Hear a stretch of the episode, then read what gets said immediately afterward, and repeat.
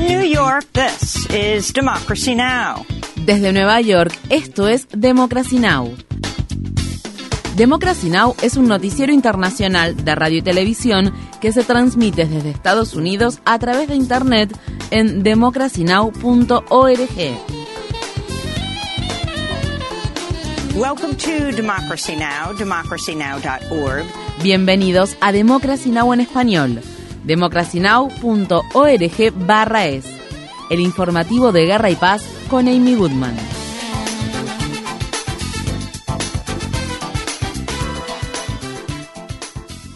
Los grupos de ayuda humanitaria vuelven a advertir sobre el empeoramiento del desastre humanitario en Somalia, cuya hambruna alcanza niveles no vistos en medio siglo. Según UNICEF, un menor es hospitalizado por desnutrición cada minuto. La ONU afirma que se necesitan más de 2.000 millones de dólares en ayuda para colaborar en la batalla contra los efectos catastróficos de la sequía en curso, ya que, según reportes, la región atraviesa su quinta temporada consecutiva de lluvias por debajo de lo normal. La situación ha provocado desplazamientos masivos. Estas fueron las palabras expresadas por Farhad Hussein, una madre somalí desplazada que trabaja como vendedora ambulante. Huí de la sequía que azotaba al pueblo de Bulomarer, en la región del Valle Jebel.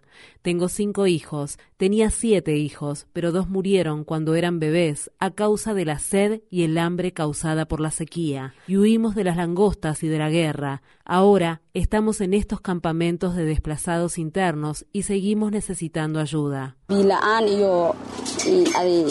En Ucrania, Rusia advierte que la batalla por Gerson es inminente y dice que evacuará a unas 60.000 personas en los próximos días. Las Fuerzas Armadas ucranianas han hecho retroceder recientemente a los combatientes rusos que se encontraban en la ciudad ocupada. Mientras tanto, los ataques rusos han dejado a más de mil pueblos y aldeas de Ucrania sin electricidad, al tiempo que los residentes podrían tener que afrontar el invierno sin calefacción. El Consejo de Seguridad de la ONU abordará hoy el tema sobre el uso de drones iraníes en los ataques rusos contra Ucrania. Irán acordó recientemente proporcionar a Rusia más drones y misiles tierra-tierra. En este contexto, la compañía Lockheed Martin informa que aumentará su producción de los sistemas de lanzamisiles de largo alcance HIMARS que ha estado proporcionando a Ucrania. El miércoles, funcionarios de Dinamarca confirmaron que las fugas en los gasoductos Nord Stream 1 y 2 en el mar Báltico, ocurridas en septiembre, fueron causadas por poderosas explosiones, aunque no especificaron el origen de dichas explosiones. El presidente de Estados Unidos, Joe Biden, anunció la liberación de otros 15 millones de barriles de combustible de la Reserva Estratégica de Petróleo. La medida busca bajar los precios del combustible en las estaciones de servicio en el contexto de la guerra en Ucrania a tres semanas de las elecciones de mitad de mandato. El presidente de Estados Unidos, Joe Biden, se comprometió el martes a codificar el derecho al aborto en la ley federal si los demócratas logran ampliar su estrecha mayoría en el Congreso en las próximas elecciones de mitad de mandato. Esto es lo que les prometo a ustedes y al pueblo estadounidense. El primer proyecto de ley que enviaría al Congreso será para codificar el derecho al aborto en la ley federal. Cuando el Congreso apruebe la ley, la firmaré en enero, 50 años después de que el fallo de Roe contra Wade se consagrara por primera vez como la ley del país. Biden hizo estas declaraciones el martes en un evento del Comité Nacional Demócrata que se celebró en la ciudad de Washington, D.C., mientras que muchos candidatos demócratas esperan aprovechar la indignación pública por la revocación por parte de la Corte Suprema del histórico fallo del caso Roe contra Wade de 1973, en el que se determinó la legalización del aborto en todo Estados Unidos. El senador Bernie Sanders ha advertido a los demócratas que no se concentren solo en el derecho al aborto y que también aborden temas como la economía, la atención médica y la desigualdad. En Estados Unidos, en el estado de Florida, el senador republicano Marco Rubio y su rival demócrata, la congresista Val Demings, se enfrentaron en el único debate que realizarán previo a las elecciones de noviembre. Los candidatos debatieron sobre el aborto, el derecho al voto, la política exterior y las armas, y Demings cuestionó duramente a Rubio por su inacción en el control de armas. ¿Cuánto tiempo va a mirar cómo matan a tiros a personas en aulas de primer grado y cuarto grado, en escuelas secundarias, en universidades, en iglesias, en sinagogas, en una tienda de comestibles, en un cine, en un centro comercial y en un club nocturno y no va a hacer nada. En Estados Unidos, en el estado de Florida, el periódico Tampa Bay Times obtuvo un video cuyas imágenes muestran a policías arrestando a personas por votar. En 2018, en Florida, se votó por abrumadora mayoría a favor de una iniciativa electoral que permitía que las personas que habían estado encarceladas con condenas por delitos graves recuperaran su derecho al voto. Sin embargo, la ley excluye a los residentes que fueron condenados por asesinato o delitos sexuales graves.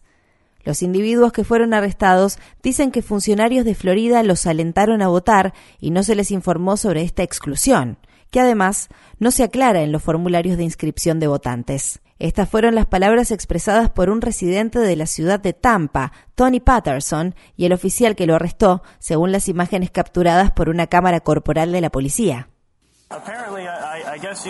Supongo que tiene una orden judicial. ¿Para qué? No estoy seguro. Para cosas relacionadas con el voto. Creo que los oficiales del Departamento de Policía de Florida hablaron con usted la semana pasada sobre un fraude electoral relacionado con su voto, cuando se suponía que quizás usted no debía votar. Esto es una locura, hombre. Me están metiendo en la cárcel por algo que no sabía. ¿Por qué me dejarían votar si no podía votar? Los arrestos que se ven en las imágenes de la Cámara Corporal son del 18 de agosto y están a cargo de la Oficina de Delitos Electorales y de Seguridad del gobernador republicano Ron DeSantis. De las 19 personas que se arrestaron ese día, 12 son personas registradas como votantes demócratas y al menos 13 son negros. En el Reino Unido, la familia del escritor y activista egipcio encarcelado, Ala Abdel Fattah, ha iniciado una sentada frente a la oficina británica del Ministerio de Relaciones Exteriores. Sanaa y Mona Saif exigen la liberación de su hermano, que lleva 200 días en huelga de hambre en Egipto. El Fata también tiene ciudadanía británica. El secretario de Relaciones Exteriores británico del gobierno en la oposición, David Lammy, participó en la protesta de este martes. Los simpatizantes de El Fata están presionando para que se libere al activista por los derechos humanos antes de la conferencia de las Naciones Unidas sobre el cambio climático, denominada COP27, que se celebrará en noviembre en la ciudad egipcia de Sharm el-Sheikh. La Comisión Africana de Derechos Humanos y de los Pueblos, cuya sede está en Gambia, votó a favor de adoptar la petición conocida como Espacio Cívico de la COP, que vincula la COP27 con los derechos humanos y exige que se ponga fin a las violaciones contra los derechos humanos en Egipto. En Arabia Saudí, un ciudadano estadounidense recibió una sentencia de 16 años de prisión por publicar en Twitter mensajes en los que criticaba al gobierno saudí. Saad Ibrahim Al-Mahdi, de 72 años, tiene doble ciudadanía y fue arrestado en noviembre después de viajar desde Florida a Riad, capital de Arabia Saudí, para visitar a su familia. Una de las publicaciones de Twitter hacía referencia al columnista asesinado del periódico The Washington Post, Jamal Khashoggi. El hijo de Saad dice que su padre está detenido en condiciones que se asemejan a la tortura y ha criticado al gobierno de Estados Unidos por no tomar más medidas para que liberen a su padre. En Estados Unidos, el periódico The Washington Post informa que al menos 15 generales y almirantes estadounidenses retirados han trabajado para el Ministerio de Defensa de Arabia Saudí como consultores pagos desde 2016. La amplia investigación revela que cientos de exmilitares han aceptado trabajos muy lucrativos con gobiernos extranjeros que están acusados de violar los derechos humanos con la aprobación de las Fuerzas Armadas estadounidenses. Estados Unidos ha tratado durante mucho tiempo mantener estos vínculos ocultos, pero los periodistas del periódico The Washington Post llevaron el asunto a los tribunales y finalmente obtuvieron 4.000 páginas de documentos gracias a la Ley de Libertad de Información. Más de 100 migrantes haitianos, incluidos mujeres embarazadas y menores, fueron encontrados varados el martes en una isla deshabitada al oeste de Puerto Rico. La isla de Mona, ubicada a mitad de camino entre la República Dominicana y Puerto Rico, se ha convertido en un popular punto de llegada para las embarcaciones de migrantes que zarpan desde la República Dominicana. Los traficantes a menudo engañan y abandonan a los migrantes allí, diciéndoles que han llegado a la isla principal de Puerto Rico. Haití enfrenta una de sus peores crisis de inestabilidad y violencia al tiempo que los grupos criminales siguen controlando un importante puerto de la ciudad de Puerto Príncipe, lo que ha provocado una escasez crítica de alimentos, agua y combustible, entre otros recursos.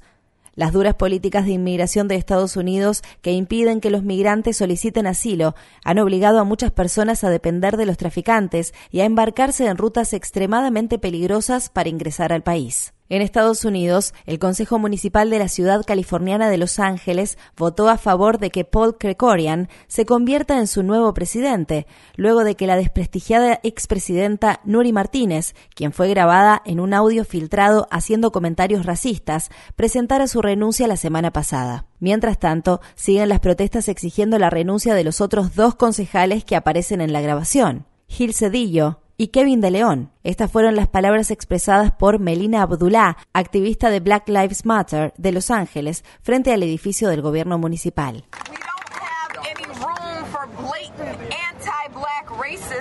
No hay lugar en el Consejo Municipal de Los Ángeles para las personas que son descaradamente racistas contra las personas negras. Se tienen que ir se tienen que ir y todos los otros concejales de la ciudad que se reúnen con ellos están conspirando con ellos y dejando de lado a la comunidad. Son tan culpables como ellos.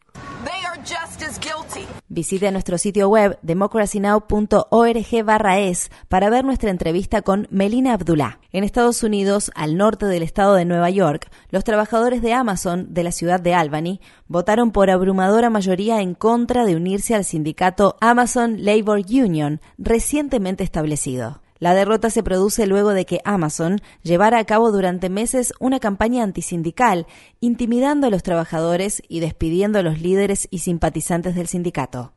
En Estados Unidos, el estado de Nueva Jersey está demandando a cinco compañías petroleras y de gas y a un grupo de cabildeo por mentir sobre el impacto que tienen los combustibles fósiles en el cambio climático. En una demanda que fue presentada el martes, se nombra a las compañías petroleras ExxonMobil, Shell, Chevron, BP, ConocoPhillips y al Instituto Estadounidense del Petróleo. Estas fueron las palabras expresadas por el fiscal general del estado de Nueva Jersey, Matthew Platkin.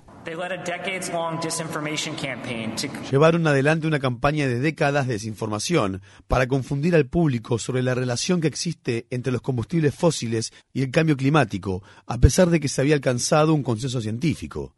Hicieron esto para evitar, específicamente, para evitar un futuro más limpio y con niveles más bajos de carbono, y para preservar el mercado para sus productos a expensas del medio ambiente mundial y, francamente, a expensas nuestras. También hicieron esto para defenderse de la opinión pública o de acciones gubernamentales que podían haber reducido sus ganancias.